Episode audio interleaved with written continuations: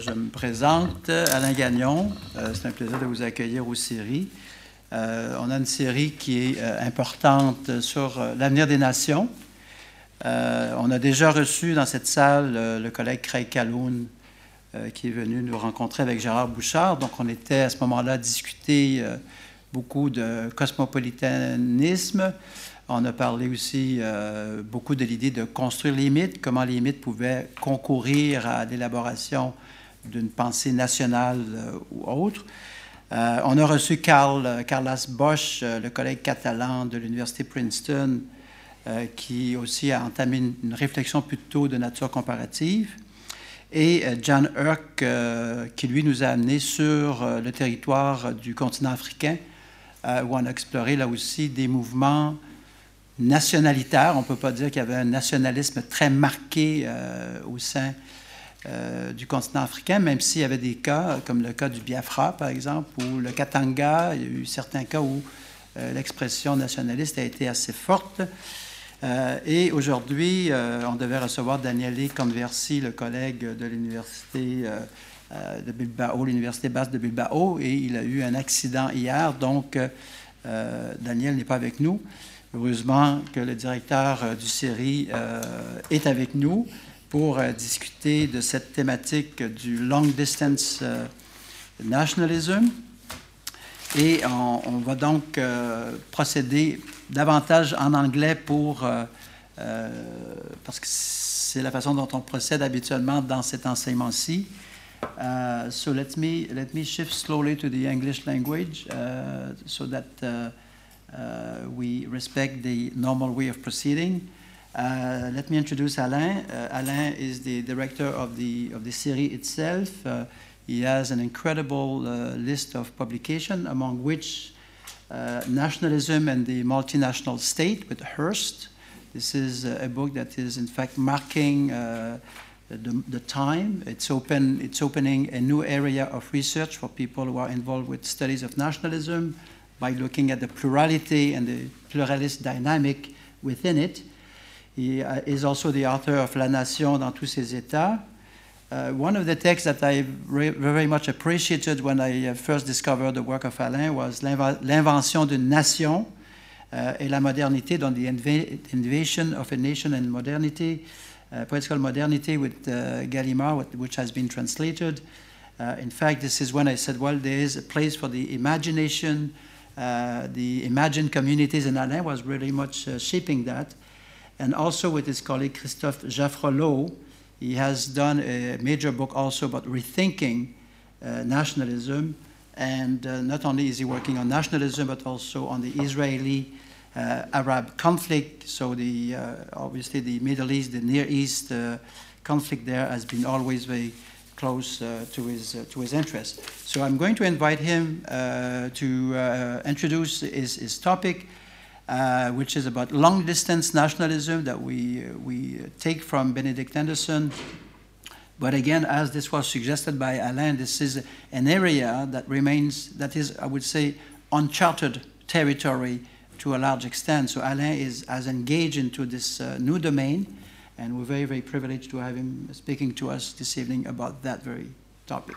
So, Alain. Merci beaucoup, euh, merci beaucoup Alain pour ta présentation.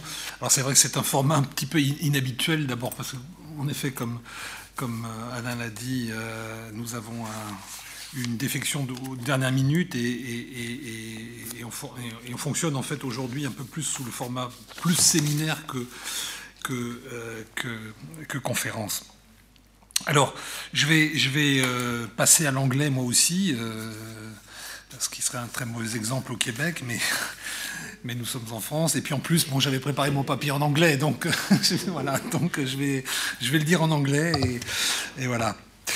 Euh, bon, alors, the, my paper is, on uh, the Jewish diaspora in Israel, and uh, I would like to, to look at, at this, uh, this question uh, through the, the, uh, the concept of long distance nationalism, uh, which uh, was introduced by the late Benedict Anderson. Um, 15 years ago.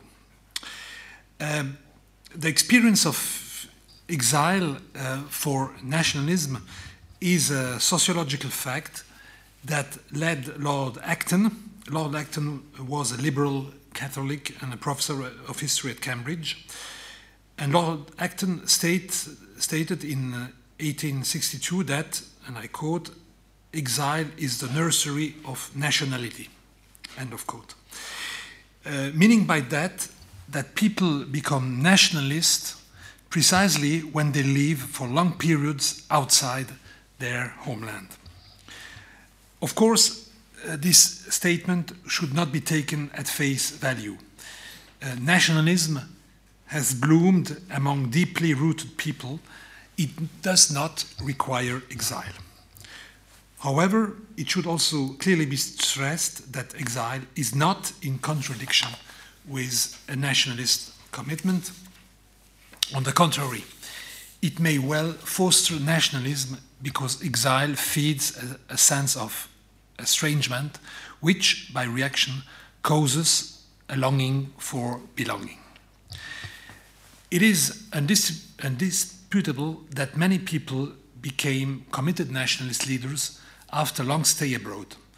Let us briefly think of uh, Giuseppe Garibaldi, uh, Lajos Kossuth, and Gandhi.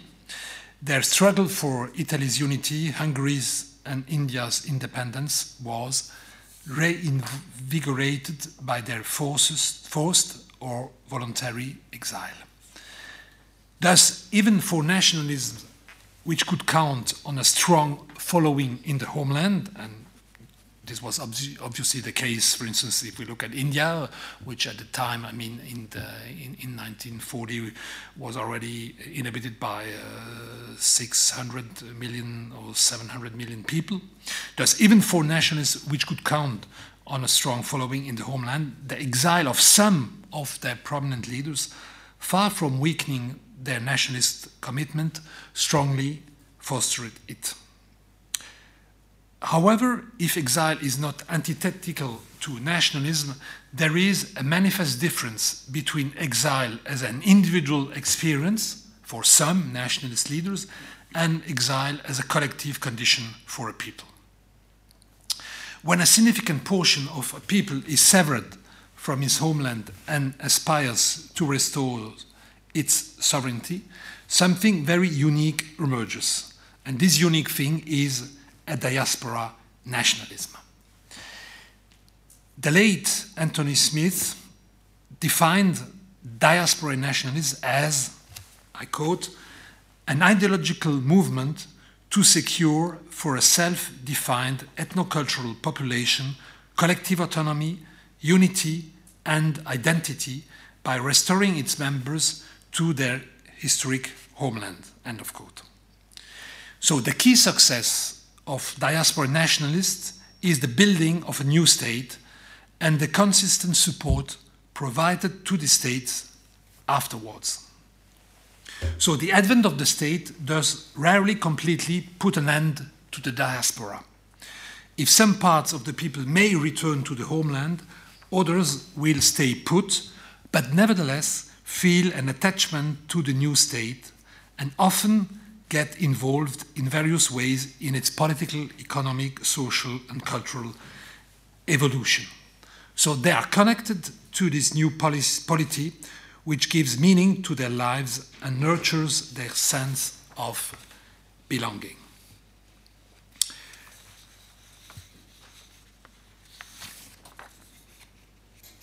Belonging from abroad so this is uh, an idea I want to, to, to, to defend here. Belonging from abroad remains a possibility because belonging is not and should not be understood only as a given, but also as the consequence of a free will, as a choice, and uh, as the willingness to assume a self identity by sharing freely a group membership. And this is, of course, very important in, in open societies, because in open societies, uh, the, the, the, possibility of assimilation is something which is possible. It's, it's not something uh, which, uh, which cannot happen. It can happen. And a lot of people, in fact, assimilated in, in other nations. They didn't stay as a group different from, from the overall societies. But on the other side, in open society, at least today, they can, the people can also choose to keep their specific identity by maintaining various links with the homeland through different kinds of involvement, advocacy, fundraising, traveling, and so on. One eminent way of concretizing this sense of belonging is through politics. Through politics, by giving support to political parties in the homeland or by taking part in the elections in the homeland, at least when there is a dual citizenship, which doesn't always exist, but is more and more, uh, in fact, uh, spread in, in various countries. And both taking part in elections and supporting political parties in the homeland are two ways of concretizing precisely long distance nationalism. So let me briefly define long distance nationalism for, for the sake of, of, of, uh, of going uh, uh, quicker. I will sometimes call it just LDN. So when I say LDN, it's long distance nationalism. Uh, LDN is a nationalism from abroad the nationalism of diasporans or immigrants in favor of their homeland. So, to quote uh, Schiller and Fouron, who wrote a book on, on, on long distance nationalism already 15 years ago, they, they define LDN as something which, I quote, binds together immigrants, their descendants, and, and those who have remained in their homeland into a single transborder citizenry. End of quote. So by doing so, LDN fosters the idea that despite the fact that the people are scattered in different places, they form one unit which shares a common transnational identity. So uh, Benedict Anderson has been the first one to put forward this, in my view, stimulating idea of LDN. He linked long distance nationalism with two very specific features. The first one is the unaccountability of long distance nationalism.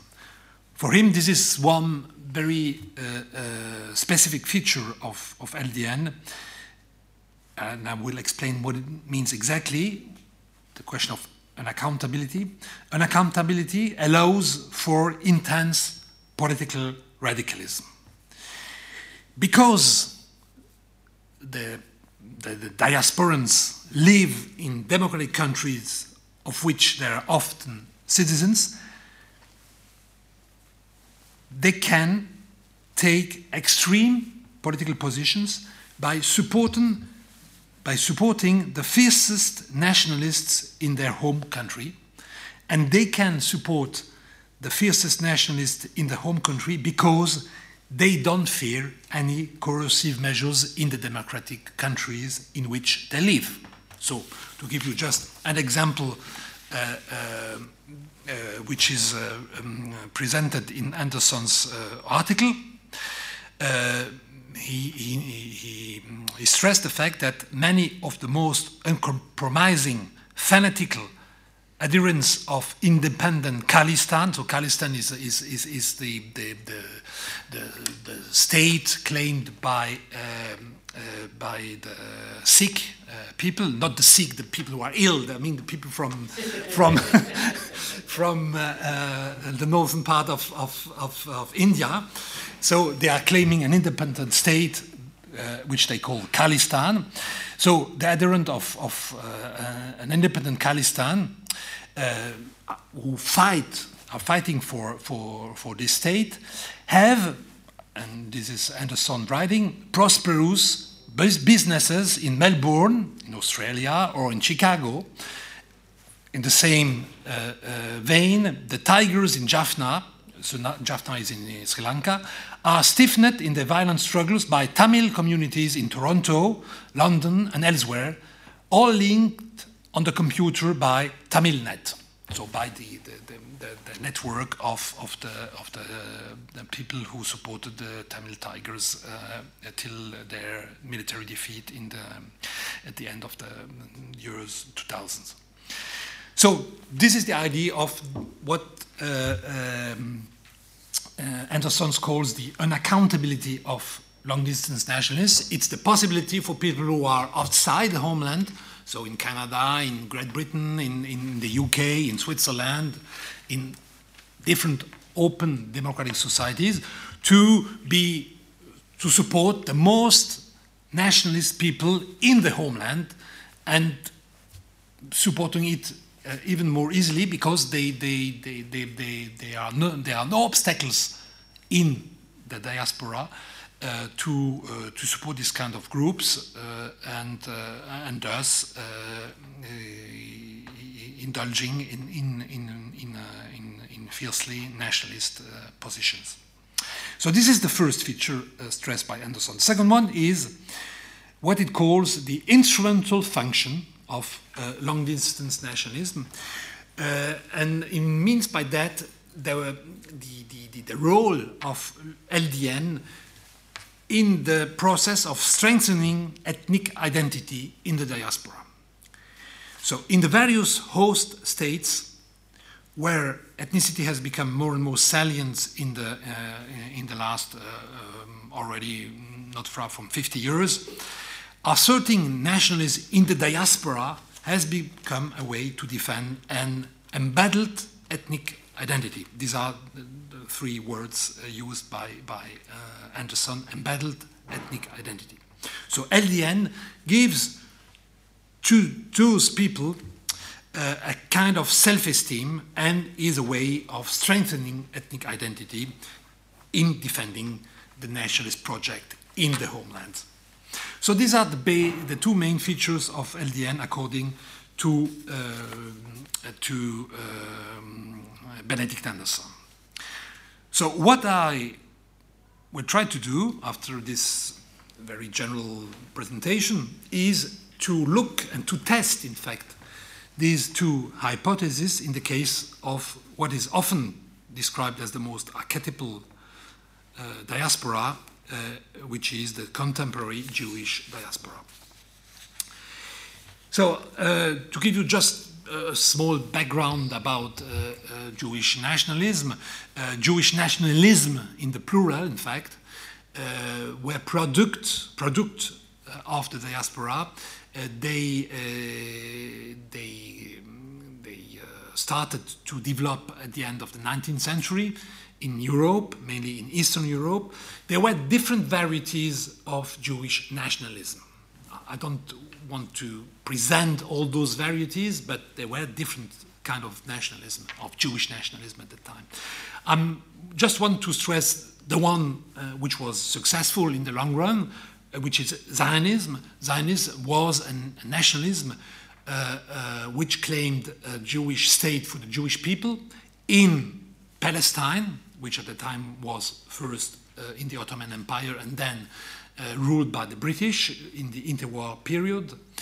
Uh, and Zionism was a very unusual nationalism. It was unusual because the situation of the Jewish people was unusual. Indeed, when you look at the, uh, if, if, if, you do a quick comparison between nationalism, and I've done that a lot, I've worked on very different kind of nationalism. Uh, it is true that the vast majority of nationalism are emerging among rooted people, people who are on, in one place, in, and they claim that place, not another one. Uh, from that perspective, it is clear that Zionism was very different because they claimed the state not where the Jews were at the time in Eastern Europe, but they claimed the state elsewhere and the, the state they claim was in Palestine. Um, the unusual situation is, is, is uh, and you will understand that quite clearly, uh, just by taking two figures. The first figure is the situation of the Jewish people at the end of the 19th century. In 1897, when the World Zionist Organization was created, 99, 99% of the 10 million Jews lived in the diaspora, so they were not in Palestine. So there was only 1% of the Jewish people who lived at the time in Palestine. And when you look at the situation in Palestine, in Palestine, so at the same moment, 95% of the whole population was not Jewish, but Arab, mainly Muslim, and only 5% of the population in Palestine was Jewish.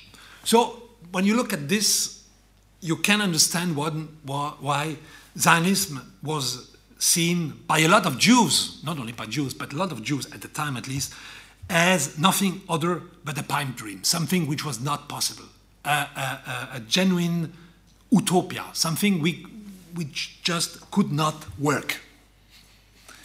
I have no time to look at the, how this miracle happened and how this nationalist project, which was the project uh, which um, seemed the least possible, finally came up, and others, the other nationalism, in fact, disappeared and, and, and didn't come to, uh, to fruition.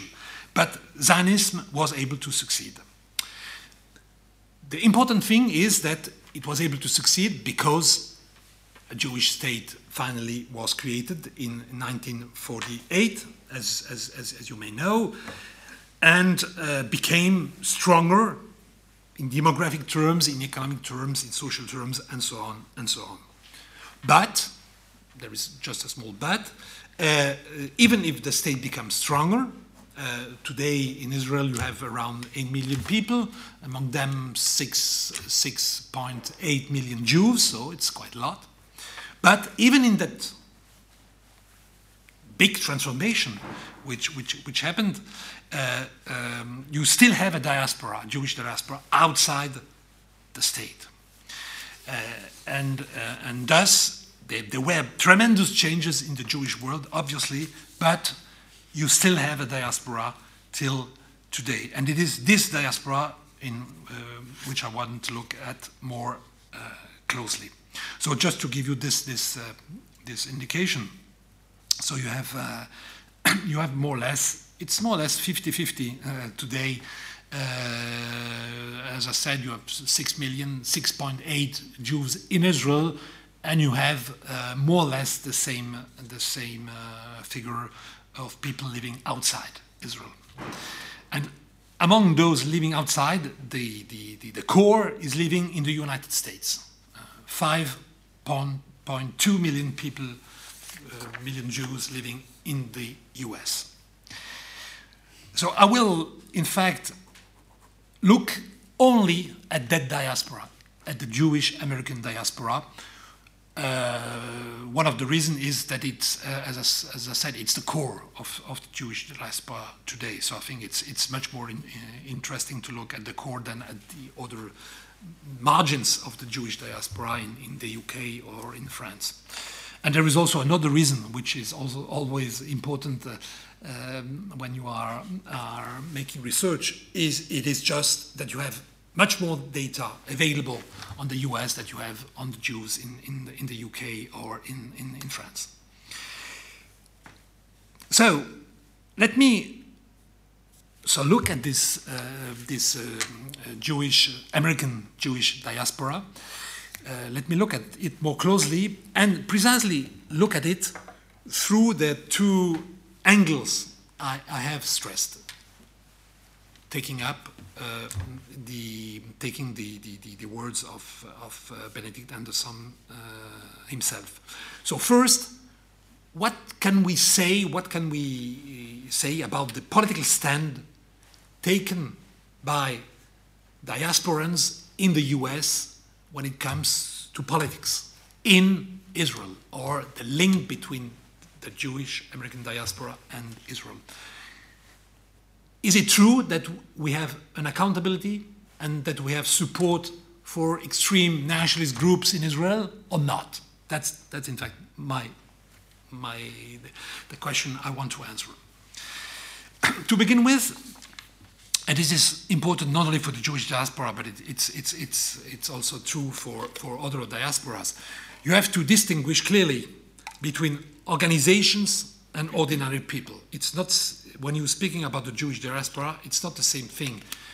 Uh, what are you speaking about? Are you speaking about the Jewish organizations in the US, or are you speaking about the ordinary people, the Jew, the average Jew, if I may say, in the US? Because there is difference, uh, obviously, between, between organizations and ordinary people. When you look at the most important Jewish organization in the US, the American Jewish Committee, the American Jewish Congress, and, and, and other Jewish um, organizations, uh, I would say that the general position they take when it comes to Israel is what, I, what I've called a kind of legitimist position. They are supporting Israel, be it uh, uh, governed by a, by a right wing government or by a left wing government. This is true in principle. If you look at the details, it's a little bit different because in the detail, you see that beyond the proclaimed neutrality of the organization, the communal, the communal leadership in the different Jewish organization is leaning unquestionably more towards the Israeli right than towards the left. I, I, I have looked at the, the trajectory of some of the, the leaders, the Jewish leaders, and it's obvious that they are much more in favor of the Likud, which is the right wing party, and even other right wing parties than they are in favor of, of, the, of the Labour or other left wing uh, party. And it, it's also true that you find in the US some right wing donors. Uh, one of um, one uh, which is uh, quite famous is, is, is a business uh, entrepreneur Sheldon Adelson, who financially supports, by the way, both uh, Netanyahu in Israel and the Republican candidates in the US uh, Congress and, um, and um, even for, for the presidency. So this could lead us to think that uh, the assumption made by, by uh, Anderson is, is, is correct, that people outside, mainly the Jews, the Jewish leaders, in the US are more in favor of, of nationalist positions than uh, to uh, softer uh, political position in, in, in, uh, in, in, Israel. But this is what I've just said concerning the leaders is only part of the picture. Indeed, what is striking is the huge gap between the main Jewish organizations and the average American Jew. Indeed, the mass of American Jews are to the left of the organization that speak in their names. So there is a kind of discrepancy between the position of the Jewish organizations and the position of the mass of American Jews. And you can notice this quite obviously because you see that liberal American Jews have established, for instance, in 1980, uh, uh, an organization which is called the New Israel Fund, which uh, supports a lot of organizations in Israel which fight for religious pluralism within Judaism, uh, which fight for women's rights, which fight for equality between Jews and Arabs in Israel. They are also, generally speaking, supporting uh, groups uh, who are in favor of peace in Israel Palestine and in favor of a two state solution. Even more recently, uh, nine years ago to be uh, precise, uh, a new lobby was uh, created in the US. The name is J Street, J like Jew Street, uh, was created as a counterbalance to another lobby, called, much more famous, uh, AIPAC, uh, which is clearly much more to the right and which, is, which remains stronger. Nevertheless, J Street was able to, to really uh, become um, uh, a very active political action committee in the, in the, in the, in the, in the US and able to endorse a lot of candidates in Congress elections, uh, even in the last elections uh, last year, and they were quite uh, successful, I must say. So there is in the US a clear support to the pro-Israel, pro-peace uh, um, groups, uh, which uh, is, is, is channeled through um, liberal Jews in, in, in, in US.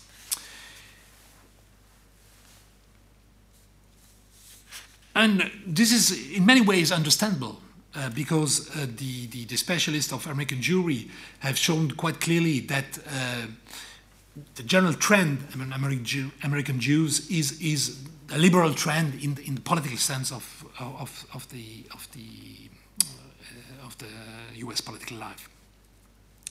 It is clear that American Jews are not especially hawkish. They are not extreme long distance nationalists who condemn any compromise solution with, uh, with the Palestinians. On the whole, far right nationalism, which advocates the annexation of part of the West Bank to Israel, for instance, and the permanent subordination of the Palestinian people, and rejects a Palestinian state, is much more strong in Israel itself than it is in the diaspora. So, in fact, you have much more extreme position in the homeland that you have in the diaspora.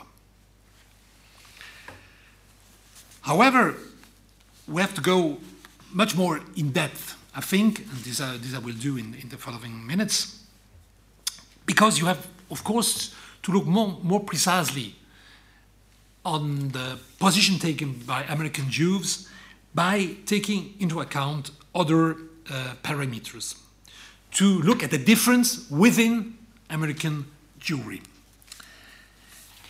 When you look at that, you find, for instance, first, the first fact is it's not a surprise, but it's important to stress nevertheless that uh, the attachment of American Jews to Israel is strong. 70% of American Jews answer yes to the question Is caring about Israel a very important part of my being a Jew? That's, that was the question. And the, the answer was 70% uh, uh, answered, yes, it is important for me.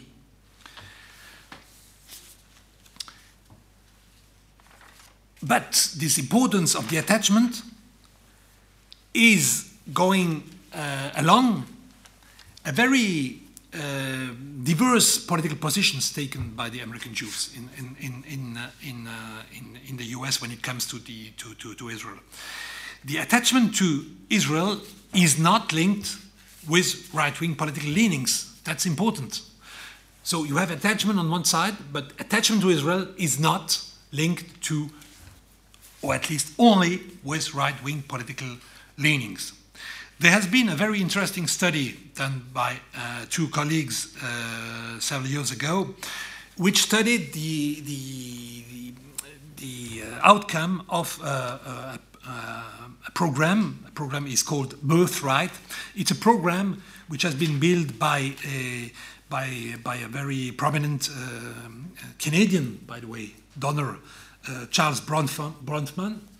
Uh, he lives in, in Canada, in Montreal. And he, um, he, he was the initiator of this birthright program. So just to give you one indication about this program, this program is a program financed by, by Jewish charities uh, also a little bit by the Israeli government. It's organized as a kind of two-day, uh, sorry, 10-day educational tour of Jews coming from the diaspora in Israel. And in the last uh, 15 years, this birthright program was able to, to uh, bring uh, more than um, uh, 350,000 diaspora Jews to Israel in order to look what, what is Israel, in fact, to have a kind of Israeli experience during 10 days. So they are touring the whole country, meeting people, uh, pe mm, political leaders, economic leaders, but also people from, I would say, from the, the, the average Israeli society. So it's, it's really a kind of immersion in Israel. It's a program of immersion in Israel. And it's clear that the idea is to give them the, the, the, the uh, uh, uh, kind of, to, to, to, to foster a kind of attachment to Israel, obviously. And thus, the aim is also to strengthen Jewish identity and the sense of belong, belonging to a kind of transnational Jewish people. The, the program was able to reinforce the attachment of young Jews to Israel. That's obvious. What is also interesting is that the program did not move massively their political sympathies towards the Israeli right. It did not generate deep nationalist feelings after the achievement of the program. I think this is a very interesting conclusion. The conclusion is, is obviously that the program was able to encourage homeland attachment, but without promoting the ethno nationalist project of the Israeli right. So there is a kind of difference, obviously, between attachment, which is strong, which, has, which, be, which became even stronger with the program, but did not have any impact on the political position taken by the people who went through that program. So it did not, the program did not, it's clear, it's crystal clear, it did not uh, uh, lead them to indulge in intense political radicalism. So it's, it's clearly not going in the direction uh, uh of uh, Anderson. So, two conclusions on that first point. The first conclusion is that by linking American Jews and Israeli Jews, long distance nationalism is indeed leading to a kind of transborder belonging. That's, that's true. It's creating a kind of commonality. However, long distance nationalism is not politically unidimensional. It has many different uh, uh, uh, shades. You can find, of course, political radicalism in the diaspora, and in the Jewish diaspora especially. However, it's clearly marginal when you look at the whole group. And it is obvious that there are many more people prone to compromise and thus in favor of political negotiation than the reverse. And I think we can uh, uh say uh, very obviously that the diaspora, from that point of view, is not structurally different from, uh, I, am sorry, long distance nationalists, at least in that case, is not structurally different from classical territorialized nationalism, where you can also find a, a whole range of political uh, uh, options, from liberal to extreme right. So you find also this kind of, of, of uh, difference in the Jewish diaspora, but clearly much more in favor of the liberal trend than in favor of the radical trend, politically understood. So this was my first uh, point. The second point, going back to Anderson's uh, uh, assumption also, is the link between long distance nationalism and ethnic identity.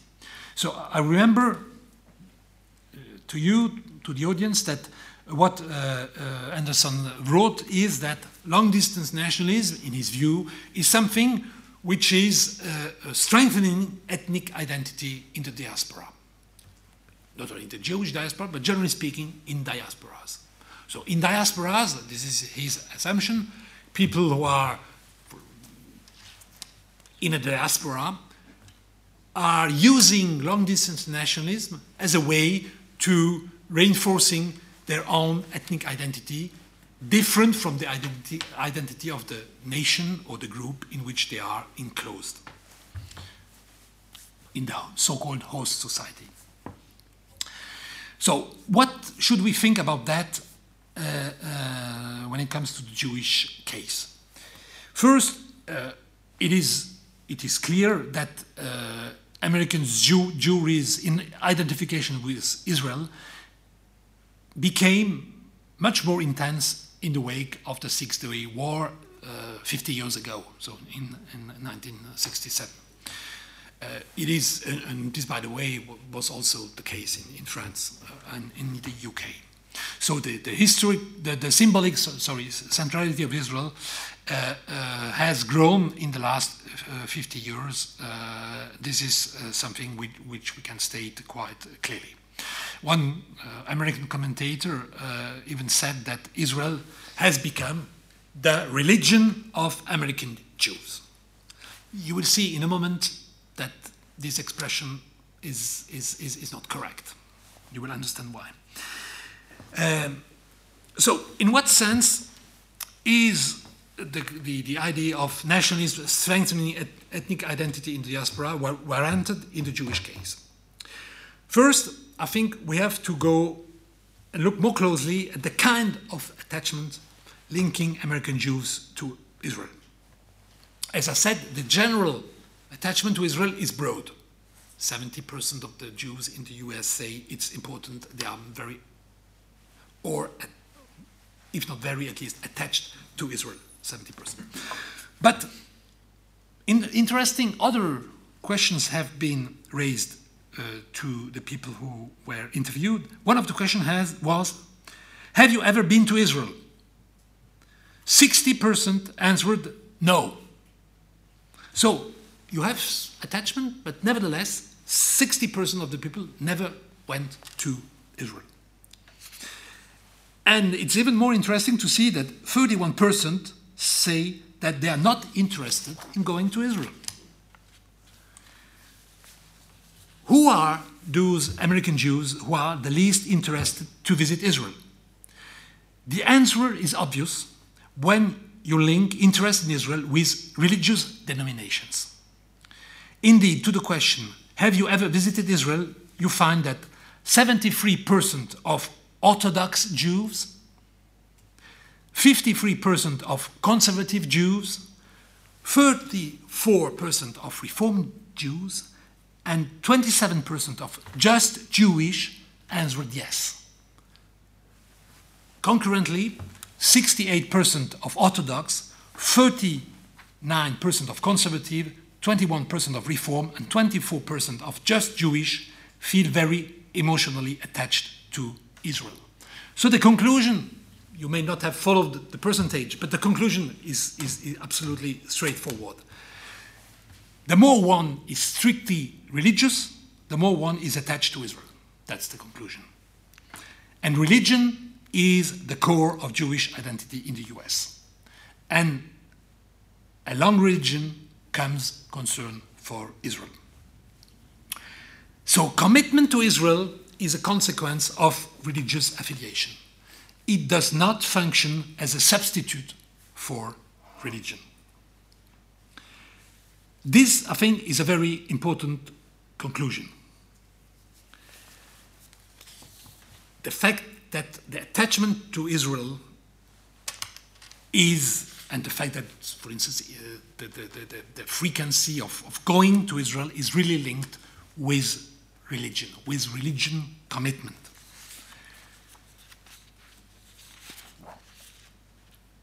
And where is the, this, the distancing this time from Israel affecting primarily which category of Jews? clearly the Jews who are non Orthodox.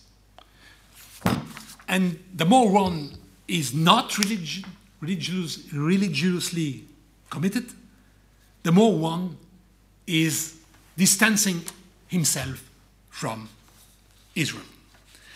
So this means that one category which has been uh, uh, uh, put together, uh, a very interesting category, I think, which can be also used for other groups, at least some other groups, by some um, American sociologists uh, working on, on, uh, on, on, the Jews in the US is the category they have called cultural Jews or Jews not by religion.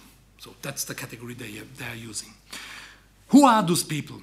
In fact, and this is also interesting, it's the growing fraction within the Jewish population which does not assume any religious denomination. So those people were 20% in 1990. Today, they are 37%.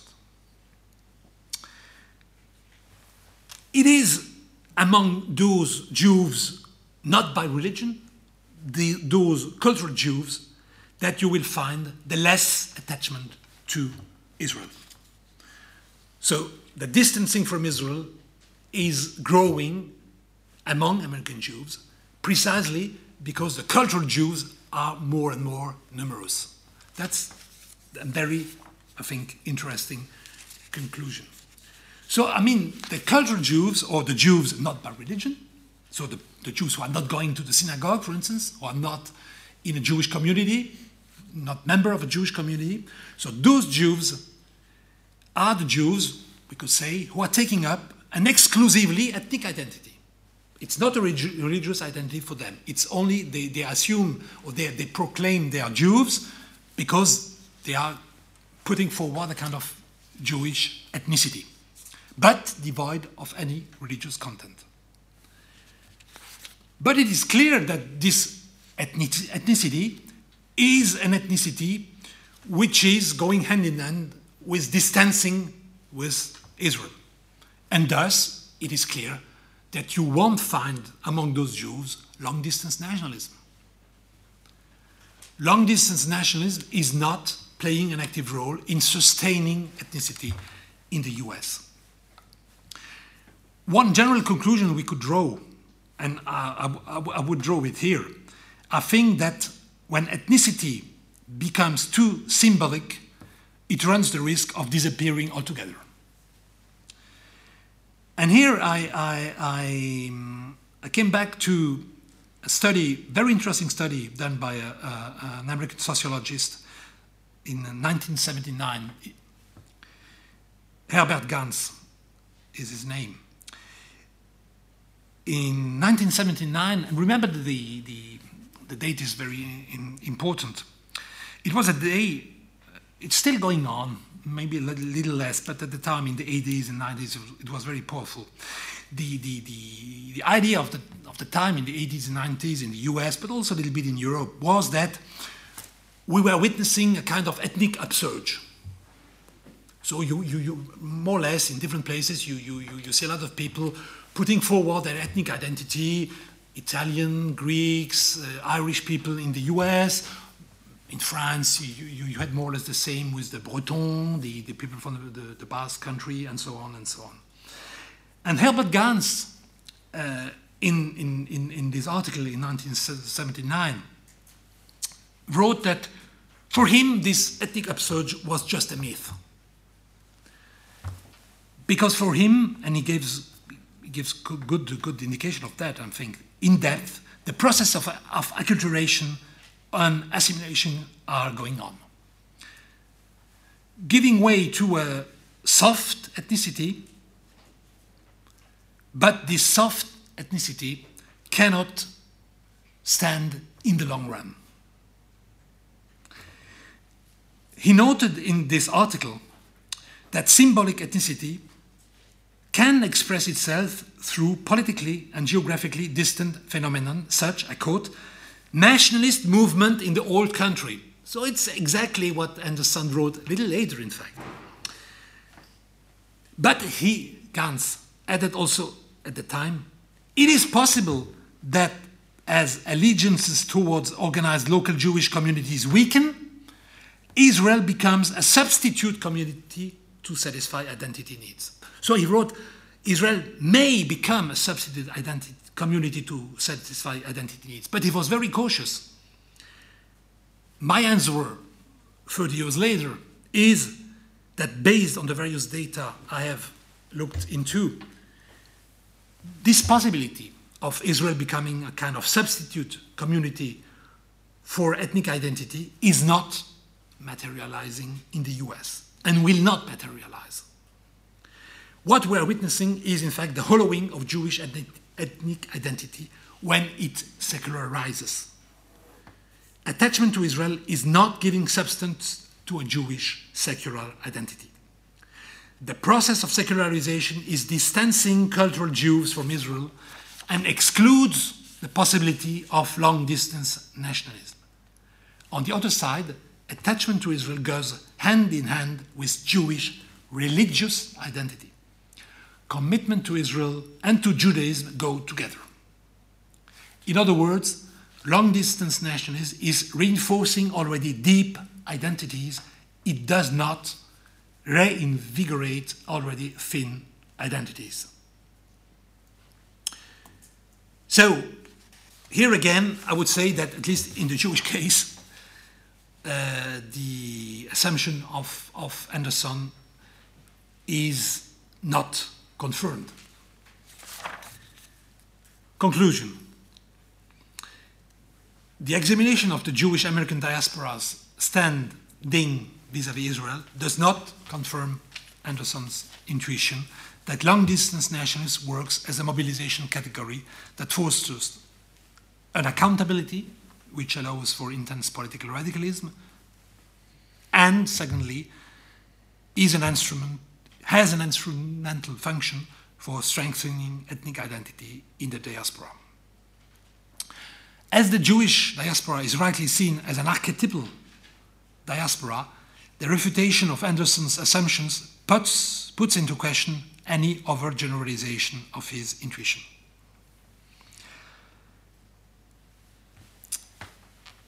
The central feature of diasporas are their deep internal heterogeneity. They are crossed by multiple cleavages, ideological, religious, social, and so on, by differing interests, and thus engage in various forms of political mobilization -vis their homeland. Sometimes mobilization materializes in the support of extreme nationalist options, as was the case, for instance, with the Croatian diaspora in the 90s which supported the most extreme, the Croatian diaspora in the US also, by the way, which supported, who, uh, who supported the, the, the, most extreme uh, uh, right-wing uh, groups in, in Croatia. You, you will find also the same with the Tamil diaspora, uh, uh, who supported the, the, the Tamil Tigers. But sometimes it can give way to the support for liberal political options even pushing the diaspora to act to foster peace. And this was, for instance, the, ca the case of the Irish, uh, American Irish diaspora, uh, uh, uh, which played a decisive role in supporting the process uh, leading to the Good Friday Agreement uh, in Northern Ireland almost 20 years ago. You should also look, I think, very carefully at the shifting relations with nationalism in the homeland and abroad. It is, it is not always the same. I mean, you have to look at the, the, the different periodization, uh, the, the, the, position of the diaspora when it comes to nationalism in the homeland. Today is different, or maybe different at least, from the situation of the diaspora in, in, in uh, uh, 20 years ago. For instance, uh, you, when you look, uh, and I looked at uh, a little bit uh, concerning the Tamil, um, the Tamil uh, in, in the diaspora and in the homeland, since the defeat of the Tamil Tigers um, in 2009, you see a kind of this disjunction between what's going on in the homeland and abroad. Abroad, you still have a, a quite militant diaspora but in the homeland, you have a much more accommodationist uh, uh, trend which uh, developed uh, in, in the last, in the last uh, 10, 10 years. So the, the position, the structural position of the diaspora and, and, and, and, the, and the homeland may change and, and, is, and is in fact changing uh, during um, when you look at the different moment in which you are looking at the, the evolution of the diaspora and, and homeland uh, mobilization. Concerning the last, uh, uh, the second feature of LDN, uh, uh, which is, uh, I remember this to the audience, which is the driving function of the, of the, the long distance nationalists is in bolstering ethnic identity in the diaspora. As I said, the Jewish case shows that the nationalist commitment alone does not reinforce ethnicity. it is a complement to religion, but religion plays the key role. How is nationalism working in, in other cases? Can it be an enduring force which is able to sustain ethnicity on a more secular basis? I have no answer, but what we should do is definitely to look at other cases in, in, in, in uh, of, of, uh, of the Sikh diaspora, of the, of the, of the, the, the, Kosovo diaspora, and a lot of other diasporas. Is long distance nationalism able to sustain ethnicity in the long run in the diaspora? I have no answer, but I think it's at least uh, um, um, a good uh, working plan for the future and for comparative re research on long distance nationalism to look more closely at the differences or maybe the convergences between different uh, cases. Stop here. Thank you, Alain. Thank you very much.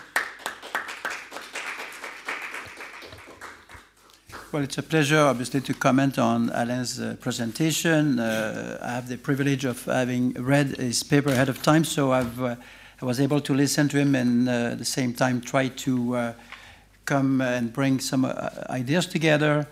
Um, one word that Alain has not enunciated more than once in his presentation was transnationalism. I think I heard him once referring to it.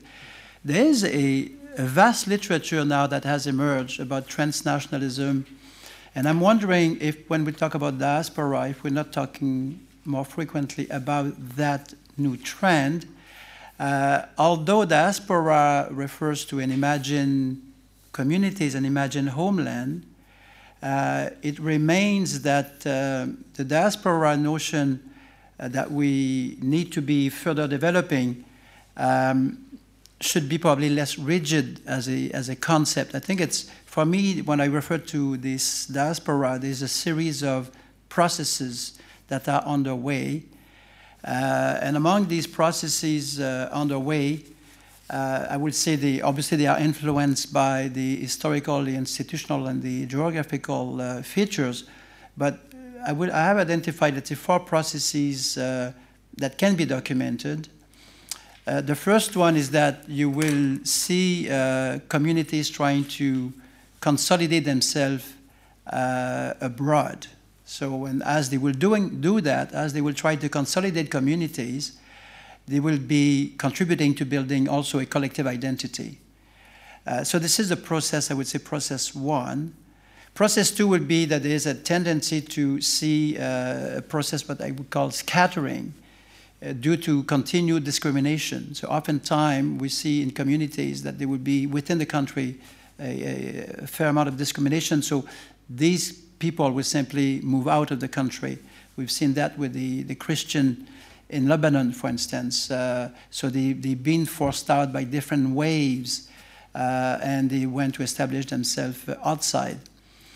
Also, the, the other process that can be a process that can be looked at is the diaspora can be also uh, can go the other way around. That is, the, could, there is the law of return that we need to pay attention to because oftentimes and we've seen that with the return of ethnic Germans from uh, Russia after the German reunification, where there was less diaspora afterwards than, than before. Also with the Russian Jews uh, moving, from Israel, moving to Israel in the 1990s, again, the process of diaspora, the diasporic communities were, were uh, diminished to some extent. So this would be a, another process. So the process is not just going out of a given country, it could be coming in. So diaspora is not a, it's not a fixed fixture. It's a, it, it's much more mobile and, and uh, fluid than we expect. So this is why I, I use this notion at the very beginning of transnationalism because perhaps there is something within that concept that could be useful. And, and the other process is about the what I call iterate, iterating uh, process. That is that in the long haul, we, we're looking at these communities that are going to be developing narratives about themselves. And uh, this is the what Gerard Bouchard referred to in this room as the long durée process. So uh, this we need to find a way to uh, to create the narrative about them so that we have a better sense how these movements are being are being developed. Um, the term diaspora also gained um, prominence much more prominence in this scientific literature during the last few decades. It's not something that we used a lot, I would say, uh, going back, looking at the early literature in the 1950s coming from the, from the state, it's not a literature that was very much developed. Um, and I would say that this literature came with a purpose. It came to, to, to feed nationalist ambitions uh, and, and, so this, and also nation building uh, on a large scale. Uh, so they, in fact, even within the Ottoman, Ottoman Empire, we could imagine also the development of a, a larger identity that there were part of it which was diasporic, but at the same time, it was a way by which you could also occupy a given, a given territory. Uh, with the 1970s, 80s, we have witnessed a, a major increase with this concept.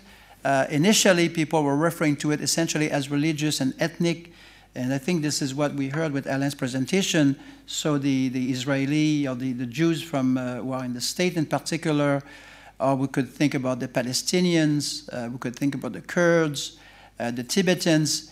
So essentially, those are driven by, uh, I would say, either ethnic or religious uh, dynamics, but also there's been the, which we talk a bit less, uh, some economic diaspora. So the Chinese laborer, uh, people, we, we look at them the way they're trying to uh, establish themselves in Africa, for instance, uh, is, is quite revealing. Or the Mexican labor coming into the state, a bit less now with Trump, obviously uh, or coming to Canada, or the Turkish labor going to Germany.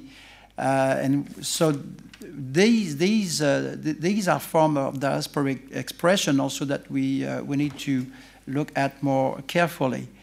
Um, clearly, when we look at diaspora, we, we, we have in mind to pay attention to the homeland. Uh, and this suggests that outside group or, or fragment from above uh, from, uh, from abroad can have an impact on the shaping of the nation. This is what it suggests. Uh, when looking at the uh, Jewish presence in, let's say, New York or big uh, urban center in the, in the state, when looking at this phenomenon, we, we, we know that this has or could have an impact on Israeli politics.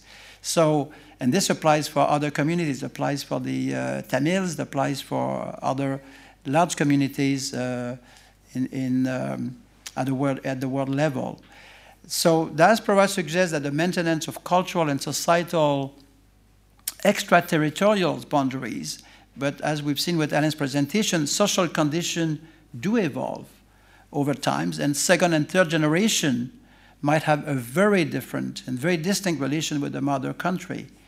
Uh, my feeling is that the, the Kurds, uh, or the, no, the Kurds, but the Turks who established themselves in Germany in the 60s, 70s, 80s, 90s, they have a very different relation with the, with the motherland. So how do we explain these transformations? Is that due to the, the influence or, or the, the work of the state, uh, state public policies uh, that have forced people, let's say, to acquire the, either the German language or go to the German school?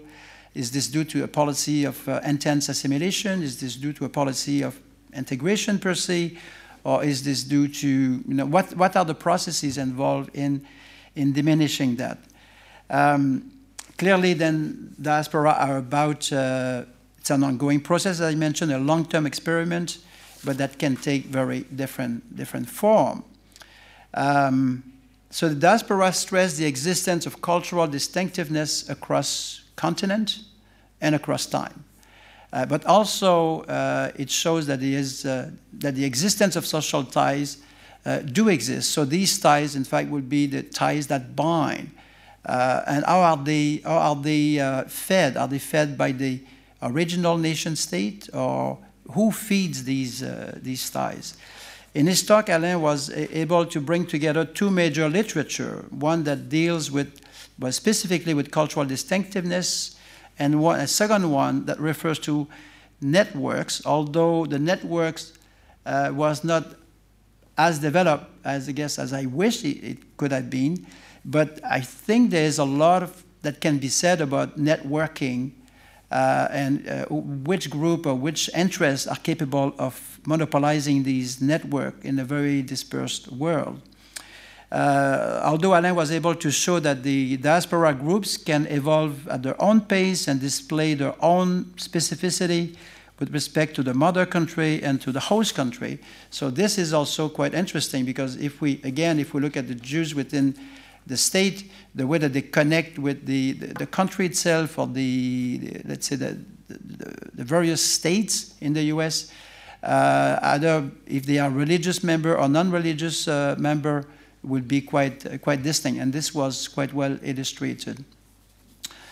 Now, uh, if there is a weakness, obviously, in this presentation, uh, although there was not, uh, but it was the fact that there is one case study, this is, there's just one case being examined, and it's very difficult to reproduce the similar study with other communities because the Jewish community is extremely unique. We don't find that pattern very often. Uh, so if Alain is to reproduce his work, uh, to which group will, uh, you know, is there another community that is very similar to the Jewish experience? Uh, I will venture to say that uh, I think it's probably unique. so we will have, therefore, to, re to redo the same experience, the same type of work with other, with other communities. Um, the work of Daniele Conversi uh, would have been, I think, quite relevant for us today uh, because he is looking at the internet uh, as a virtual tool to construct and to contribute to sustain a central identity for diaspora groups. So this is an, an area that can be further explored, not only for the Jewish community, but for all communities. It seems to me that there is a, a domain there that needs to be uh, further examined because this is probably where the, the next steps are going to be uh, taken, not simply the organization capable of financing party politics within a given country, but there, how do you build an identity, a community through internet, through the uh, exchange of book materials or whatever propaganda exercise. The internet probably becomes one a very efficient and, and, and very efficacious tool uh, by which you can feed uh, this, um, this operation. Uh, also, um, well, again, just to re-emphasize what Alain did say about the two ways of feeding long-distance nationalism, there was two modes. Uh, one that was providing support to parties in a given homeland, either support, financial support, intellectual support, and also the networking, which seems to me a key element that ought to be uh, further expanded. And the second mode is investing oneself by getting involved through election when one can benefit from dual citizenship. And again, dual citizen, citizenship is not granted to every diasporic communities. Uh, and probably in the long haul, that probably will be discouraged. Uh, and we see that the American, for instance, don't want to have people who will carry dual citizenship. More and more, I think there will be a, an attempt to uh, resist to provide people with dual citizenship. I know that in the Canadian case, oftentimes we, we've been uh, hearing that this is not a welcome way, uh, other people having French uh, citizenship and Canadian citizenship. This is not uh, it seems not to be encouraged by the Canadian government. Um, so long distance nationalism can, can be fed from outside, that is what's happening most of the time, but also long distance nationalism can be fed from within, as we are seeing at the present time. I saw that Erdogan uh, and his minister coming into Europe trying to, in fact, feed from outside the country. So taking the time to travel to Holland, taking the time to come on the French territory and to entice people, in fact, to build this long distance nationalism in order to get support uh, for his constitutional reform. So it's not just the people outside, but people within the country going and stimulating and trying to mobilize these interests. Uh, building wisely on Benedict Anderson's work, Alain then uh, discusses very convincingly the two features that he mentioned, the unaccountability on the part of the national living outside the country, and in the case he examined, this proved to be not the case. And then the second idea is that the long-distance nationalism contributes to reinforce ethnic identity for the national living outside state boundaries. And again, there, in cases, it does work, in other, in other cases, it did not work. Uh, the case of the Jews living in the US provides rich data as to the political behavior of the specific diasporic community. Uh, and it's probably because we can follow them. And again, they tend to be living in uh, large urban centers. Uh, were they to live in small towns, and I, my, my, my understanding that, that Jewish community is not living in small towns, they tend to live in let's say New York. New York is probably the, uh, the main center, uh, and this contributes to give meaning, meaning to their existence, and they're able to, to uh, exchange on a weekly basis, if not on a daily basis, and this contributes to create a, an identity and to maintain an identity. Uh, an element that perhaps could have been developed, and again, perhaps in the question period, we can move into that directions, uh, diasporic communities seems to be improving their uh, capacity to mobilize in hard times. Uh, that is, uh, in times uh, such as the Intifada, for instance. Uh, that diasporic community then are capable of mobilizing, galvanizing money, sending money back home, supporting the most, um, let's say, aggressive party within the country, uh, as we've seen with Likud, for instance, and, and similar cases. Uh, Alain, in his paper, referred to the development of the Iran nuclear program. And obviously, when, when, when Israel is being threatened, or other countries feel threatened, again, the diasporic community are going to be mobilizing. Uh, and this is, uh, this is probably quite natural that this happens uh, this way.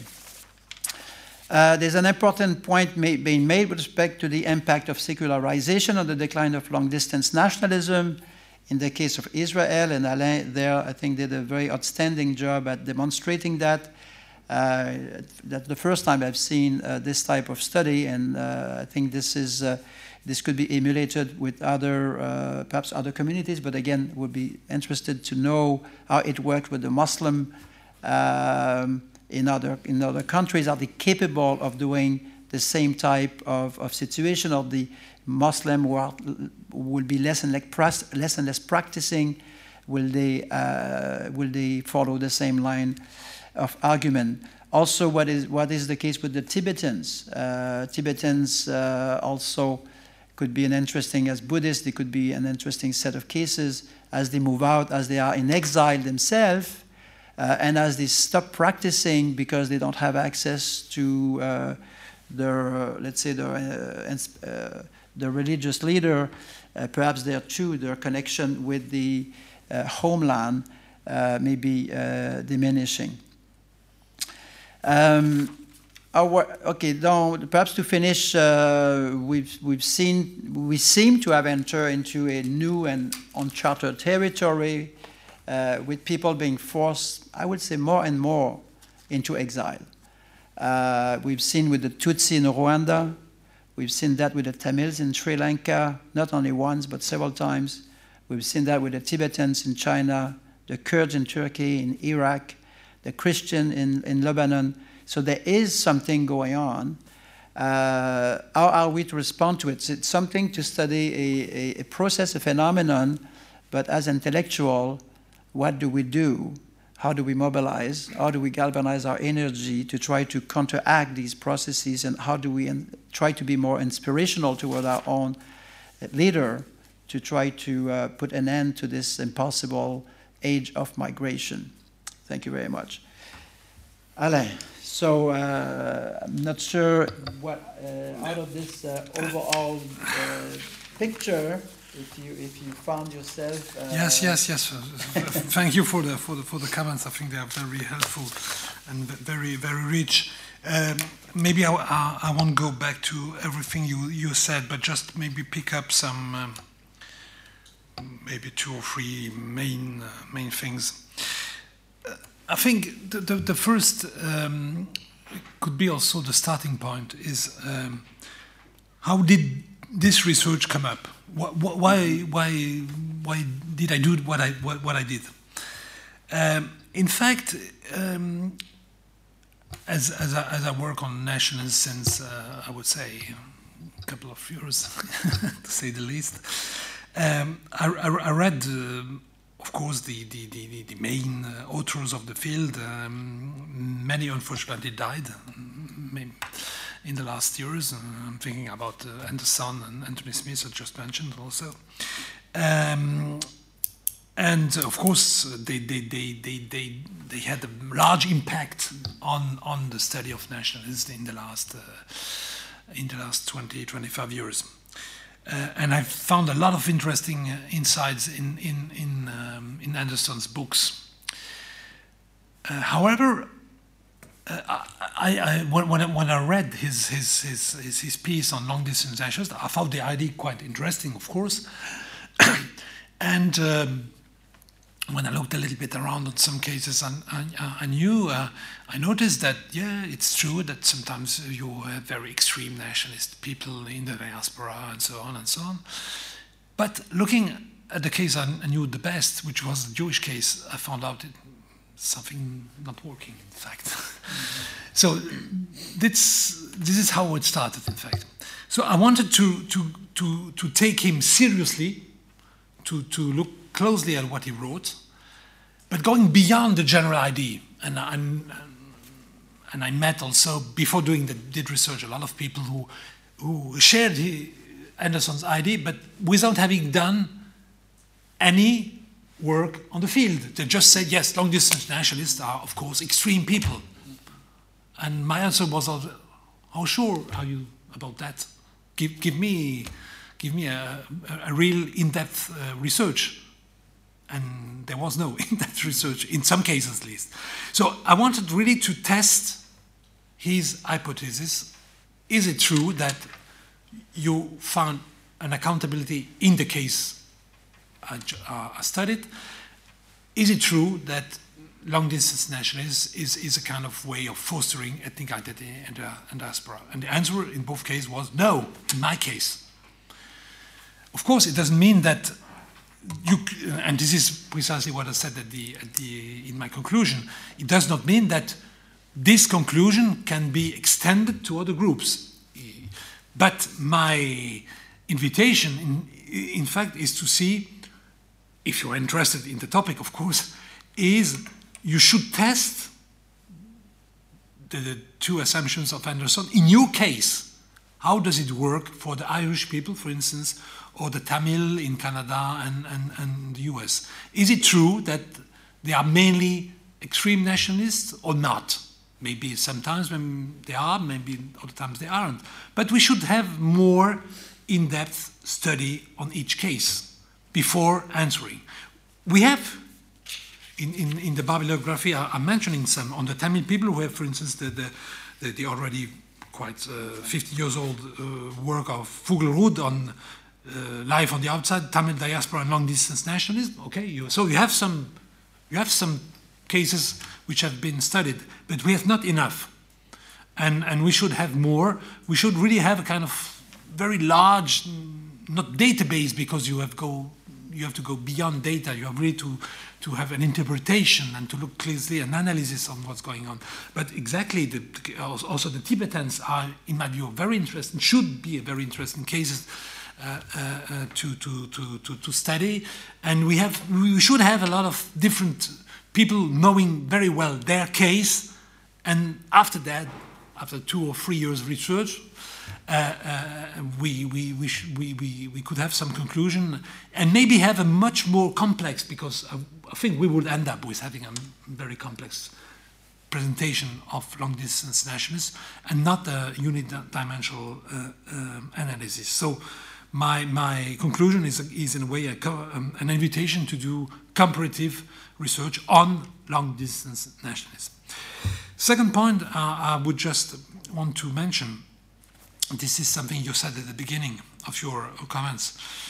Uh, why is not transnationalism more present as a concept? I'm using it here and there, but uh, it's not my main, um, the main concept I'm using in the paper, it's, it's, it's more diaspora, yes.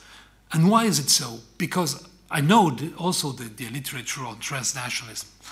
But I'm not completely satisfied with this literature for one reason. The reason is that the following, I put it in one sentence. Diasporas are transnational groups, but not all transnational groups are diasporas. That's, that's my conclusion. I think there is a kind of inflation using diaspora for every group which lives outside his country. I think it's a kind of overstretching of the concept which makes it useless. I must say it's something which often which happen, happens quite often, unfortunately, in the social science. Uh, it's not like in physics. Uh, in physics, you have to apply some rules. If you don't apply that rule, you won't be able to make the experience. I think we should try much more to use concept in, in, in, in a strict way if we really want to, to, to, to try to make social science a science. Uh, and if we go in that direction, I think we should use diaspora for very specific groups, not all groups, living outside their homelands. Uh, I don't, I'm not making a presentation about the, the, what, what is the concept of diaspora, but just to give you, I mean, some background of what I think uh, is a group in diaspora. Uh, a group in diaspora is, of course, a, group where you have people living outside the homeland. That's, that's very a uh, kind of truism. It's, it's, uh, it's obvious. But I think it's, first, the question of time is important you have a lot of groups who have sprung up in different countries in the last uh, 30, 40 years. Are there diasporas today? I'm not sure about that. There are transnational groups, okay. But diasporas, give them time. Maybe 50 years we will be able to see if there are diasporas or not. So for, for me, clearly the Jewish diaspora exists, the Irish diaspora exists, the Armenian diaspora exists, the Greek diaspora exists. Others maybe are in the process are of becoming a diaspora, but we, we don't know yet. Today, we're not sure they are becoming a diaspora. Because for me, a diaspora is also a group which is, so the question of time is important, I just mentioned that, but the question of the, the, the links between the different groups in the diaspora is very important. And this is something you won't find for a lot of so called transnational groups. So they have links you mentioned the Turks. The Turks in, in here in, in, in France or the Turks in, in, in, uh, in, in Germany, they have links with Turkey, okay, but have they links between themselves? Not so much. And for me, this is a decisive point for the diaspora. You have not only to have links with the homeland, but between the groups in outside the homeland. You have to have circulation among these groups, and uh, this is also in my view, at least, when I try to build a kind of ideal type, to use the Weberian terms, of the diaspora, it's a very important features. So I make the difference between general transnational groups and diaspora, which are a kind of transnational group, but uh, uh, as I said, um, not all transnational groups are diasporas. I think I will end up here. okay, I will invite people who have questions, but as, uh, no end at this no end being raised, Aspa? Yes, thank you for fascinating presentation and very fascinating post-presentation comments too. Three things um, that I wanted to ask or raise, questions or comments. One, empirical, more in um, concerning the case that you studied. The general perception which you broke through this presentation is that the American Jewish community seems to be very hawkish. And one of the ways that is measured is how whatever the administration, whenever you have a two-state solution, something, you know, let's not build settlement kind of resolution going to UN Security Council, most of the time, more than 90% of the time, US would either abstain or US would either completely like, you know, veto the resolution. And the president or the administration would not be Jewish, would not be coming from Israel. Mearsheimer and Stephen Walt wrote that famous book, mm-hmm. The Power of Israeli Lobby, and they got such a flack because of that too. So either, so you said that the Jewish American community is divided. So then does it mean that the ones which are hawkish, more militaristic, jingoistic are the ones which are actually like the more dominant ones? Because the US government policies seem to reflect that. That's one thing. Um, now towards theory, I was thinking because I'm familiar with um, Anderson's work, print capitalism, Um, and that's more constructivist, more related to modernity. I wasn't familiar with this piece, but the way it's narrated, the way it's described, it's almost like primordialist in nature. Because nothing else, I'm just living in away in another country. It's just that pool of ties, ancestry, blood. So did he go primordial, do you think here, like in terms of explaining this? Um, thirdly, I was thinking about like you know these two situations. So the diaspora and their position here, and as you you know try to open the black box of the Jewish American community, and you specifically zoomed in on religion as a factor. So what about like other factors? Um, suppose they are uh, because a lot of the nationalism intellectuals, intelligentsia, you know, highly qualified people tend to be like, you know, the main culprits, main agency in a way. So what, what do you think in terms of their socio-economic position, if they tend to be more white collar, more well settled, do you think they will end up like, you know, doing like, you know, adopting the same kind of postures also? And the position of the community to which they belong to. Because these are Jewish Americans in post-1948 scenario that we're talking about, where Israel and the Jews are dominant. But so, for example, Sikhs living in Toronto, Berkeley, everywhere.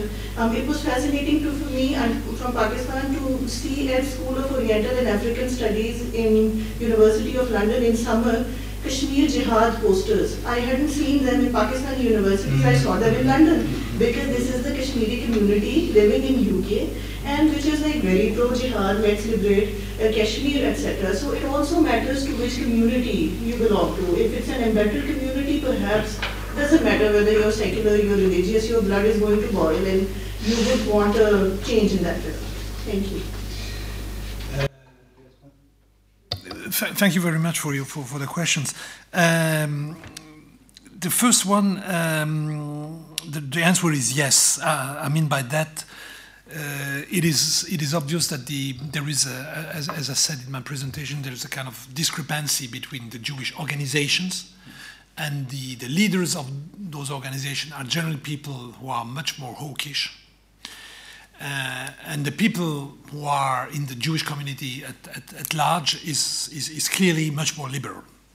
And uh, you, you may know that uh, when you look at the, the, the, presidential election, for instance, it's obvious that the, the, the Jews are the groups who are supporting, uh, uh, who have supported um, since uh, decades the, the Democrats, always the Democrats, uh, for, the, for, for the presidency. Uh, Obama uh, got, I think, around 85% or 90% of the Jewish vote and, and in, the, in, the, in, the two, in the two elections. And Clinton got, I don't remember the figure for Clinton, but she, she got clearly a very, the, the, the, the most high, highest vote in, in, the Jewish community. So this is a good indication of the discrepancy.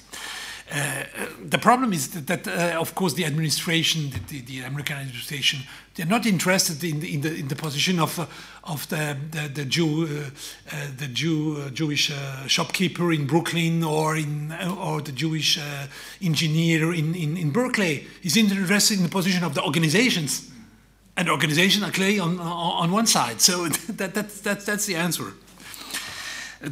You may say, and that, that's true, why, why are not the, the, the, others more organized? They're trying, in fact, as I said, with, with, with, with J Street, and, and they, they, they have some success, by the way.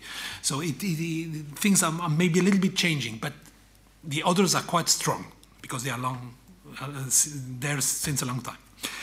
Uh, second, uh, I haven't thought about. Uh, uh I didn't thought about Anderson's uh, position uh, when it comes to long distance nationalism in, in, in, in, the term of primordialism, but I think you're right. I think his position on that point is quite primordialist. Maybe it has to do with something he didn't do, and I, I did do for my work at least. He didn't look at precise cases. It was more a kind of intuition he had maybe looking at some cases here and there, but very, I would say, very quickly. It's not an in depth study. It, it's mainly part of yeah, two articles, uh, two chapters he wrote in, in, a book, in a book after Imagined Communities, in fact. And um, this is more or less, uh, I think, uh, the answer I can give to you. Uh, he may have found differently if he, he, had did a more in-depth study on two or several cases, he may have changed a little bit his position. The last thing, um, when you said about the socio-economic situation, yes, I think it's also something you, you can measure. Uh, I didn't have data to look at that uh, uh, um, parameter for my case. Uh, I had mainly uh, study on religion because I thought also that it was the discriminating factor.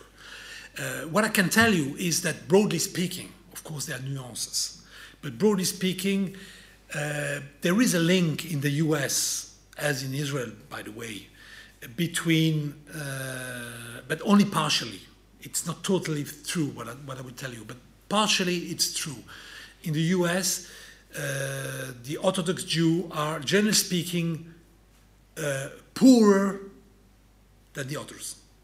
So the liberal are, are more well off, better educated, than the Orthodox people. But this is really grossly said. It's not completely true. You will also find uh, Orthodox people who are well off. But generally speaking, it is true. You will also have this kind of correlation. But I think that it, at least in that case, it is the the the the the, uh, the, um, uh,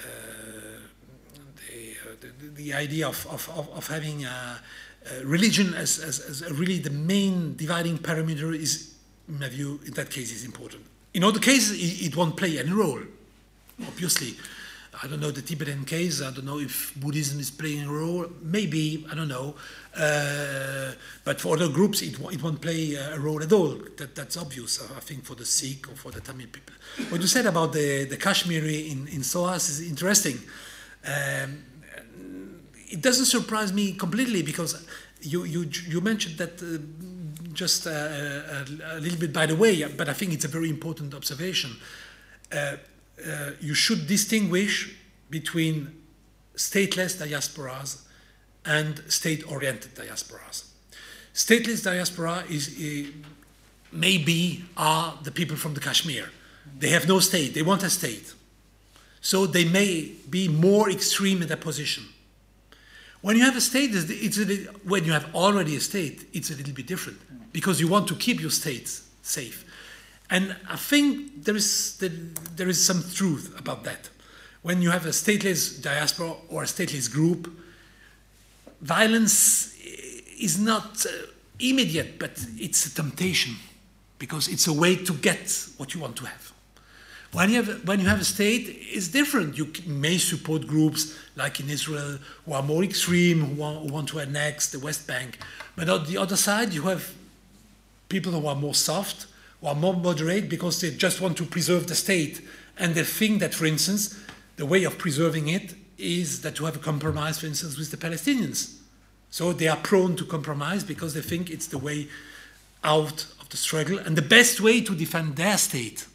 So I think this is an important distinction between two kind of, of, of groups. David, David. Uh, yeah, just three comments. I mean, firstly, in defense of Benedict Anderson, uh, I, I, think uh, you know, the, the, importance he places on um, long-term nationalism must be seen in the light of the fact that he's an Indonesianist. Mm -hmm. And the, the, Indonesia is invented as an idea in the 1920s by students studying in the Netherlands from all parts of what was in the Dutch East Indies, who, and they not only invent the name Indonesia, they invent the, the, the national anthem, they invent the flag, and they even invent um, uh, the fact that Bahasa Indonesia should be the national language, even though it was a language only spoken by 20% of the population. So that's defensive of Benedict Anderson. Perhaps, so perhaps he's had a tendency to exaggerate, but there are reasons for, for, for that exaggeration.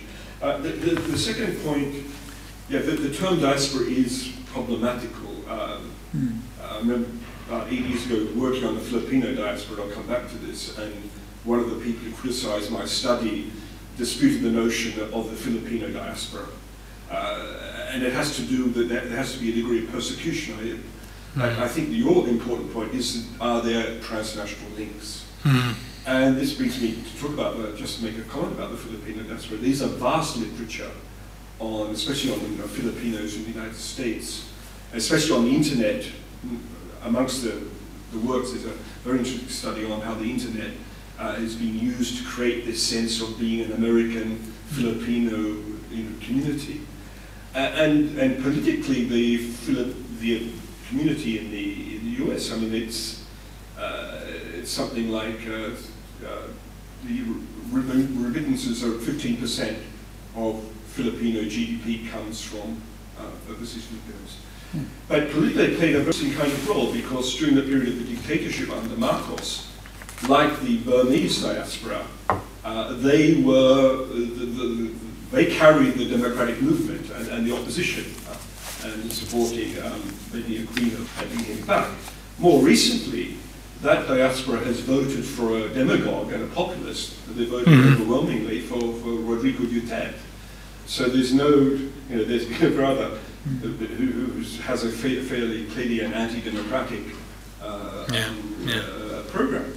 Um, so that's my, my, my second point about their political um, importance. We didn't touch, of course, upon the big, the elephant in the room, which is the Chinese diaspora. Uh, there's a very interesting book comparing the Chinese diaspora with the Jewish diaspora called Essential Outsiders. And the title says it all. Um, but you know, an economic diaspora and a persecuted diaspora performing similar kinds of roles. But I think your point about the, the transnational links, uh, I think is the key, key, kind of point. Because um, when we talk about the I Irish diaspora, well, you could talk about an English diaspora, really, if you're talking about numbers of people uh, overseas. We never talk about an English diaspora. Mm -hmm. um, I think just one point about the Filipino uh, question I would like to ask is what happens when a diaspora community starts to get, get consumed into a larger group? And this is what's happened with the Filipino Americans and Korean Americans who are now being labeled mm. by the WASP as Asian Americans.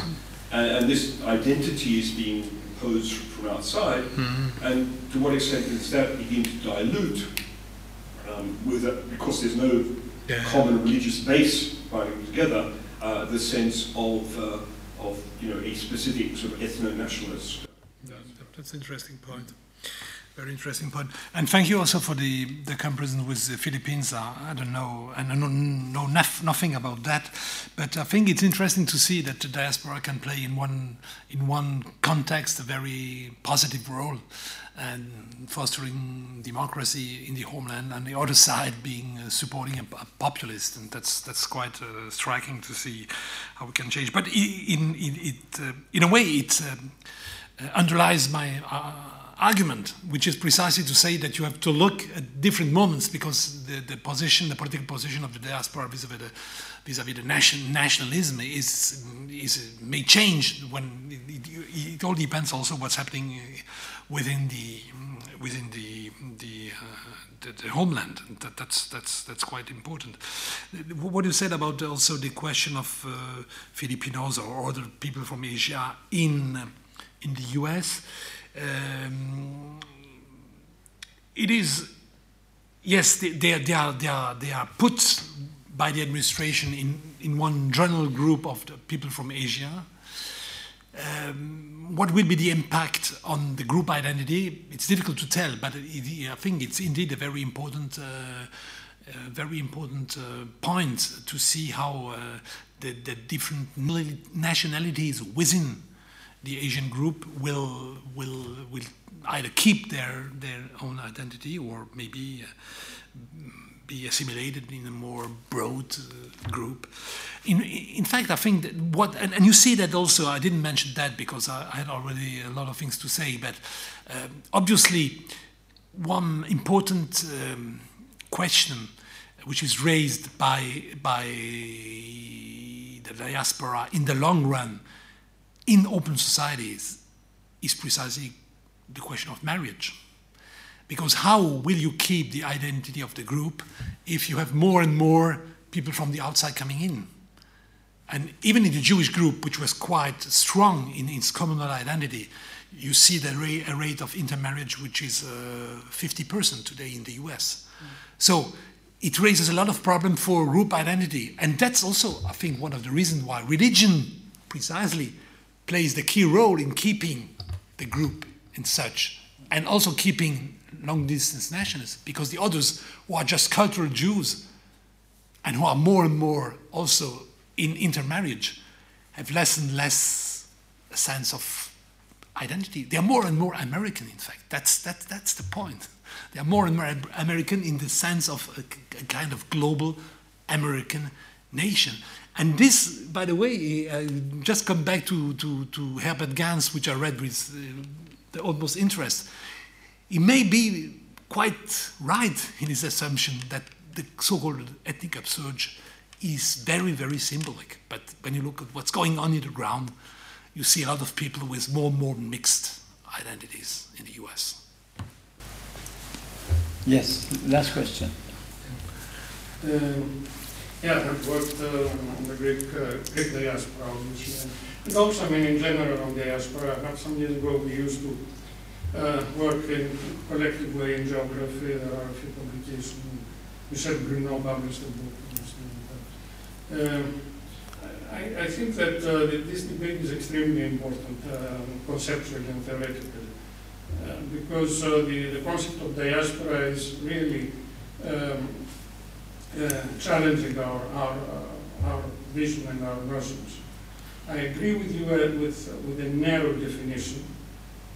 I also think that you're very right in the dimension of time.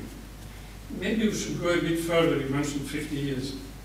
Uh, of course, we can define our concept as we like, more narrowly and more. I tend to uh, restrict uh, the, the, the, concept of the diaspora to traditions, heritages that are pre-modern and pre-national. Mm -hmm. That might be a way, mm -hmm. because this will mm -hmm. restrict to very few categories. I mean, uh, we tend to think about the Ottoman tradition, Jews, Armenians, Greeks. And Greeks also, we have to see it in the Ottoman context, whether we call them Greeks or call them uh, Rome. I mean, there, there, are, of course, things that we have, we have to, do, to see. But if we, if, if, if we define diaspora as an organization that has a proven capacity to survive in time, which means that it has a certain heritage that can be in its institutions in various forms. Uh, this is a bit in, I mean, not in contradiction, but what you said about, uh, about the secularization of the Jews. Would that mean that we are coming to the end of this phenomenon? Uh, the phenomenon of di diaspora? Of continuity. Mm -hmm. I mean, you have, you have the Jewish diaspora which are archetypal, if we follow this uh, definition, it means that it has proven its capacity to survive through centuries and centuries. it should be able to survive for a few more mm-hmm. centuries at mm-hmm. least. Mm -hmm. But what you are saying is that it may not survive during the, the coming decades. So yep. these are questions I don't think we can answer, and of course it's you are talking about religion and about marriages. Uh, what came to my mind is the, the film everybody has seen by, by Big Greek. Yeah. but the, the, meaning of the film is that the poor American becomes Greek, of course. I mean, you can have a mixed marriage and absorb. Absolutely, absolutely. No, no, I think uh, absolutely it, it, can go, go also in that uh, in that direction. Um, just on on the question of uh, continuity. Um, I think the continuity, you, you, will have continuity, but you will have also the disappearance of, of, part of the member of the groups who will just be absorbed in, in the, in the, in, in, in absolutely, in the, in the, in the, in the out group. And, and my, according to, to the data I gathered, uh, the conclusion for me, at least when it comes to Jews in the US, is, is really crystal clear. Um, the more you are religious, the more you will survive, not only as an individual, but as a member of the group. And the group is surviving via religion and not through symbolic ethnicity. Symbolic ethnicity may be okay for just an individual, but it doesn't work for the group. Well, so, it's true for the Greeks as well. I, mean, the, I think so. The, the, idea is that the Greek, the, the Greek diaspora is related to Greek, uh, to the Greek nationalism and the Greek state, which is not true, because the institution be- behind the Greek diaspora is the church. It's not the nation. Exactly. And in fact, we have, we have, sometimes we have uh, collaboration with the state, very often we have competition. Now, at this present time, because of the crisis and because of the bad image of Greeks abroad, there are uh, enormous tensions between the diaspora and the state. So it's, uh, it's, it's much more complicated than it usually, usually. But of course, it depends, every diaspora has a different kind of relationship to religion. Absolutely. And also, I mean, I think what is important is whether you have more or less centralized religious institution. The Greek case, it's in between. It is relatively centralized, but not as centralized as the Catholics, for example. Mm. For the Muslims, it's more decentralized. Yeah, yeah. For the Jews, it's some, some, somewhere, I would say, between, between the Greeks and the Muslims. Yeah, yeah, it's something like that. So also centralization is very, very important. Absolutely. So let me just uh, remind you that on April 10, we will have Daniel Salée, who is from Montreal, and Julie Gutko Echea, who is from the Basque Country, discussing reactionary and emancipatory nationalism, which will be a very, very uh, interesting exchange. And uh, on this, I wish to thank uh, Alain. Uh, we had a small group who were more intimate, but uh, were able to carry on for the same the same lens. So thank you very much. We went even deeper into the topic. Thank you very much, Alain.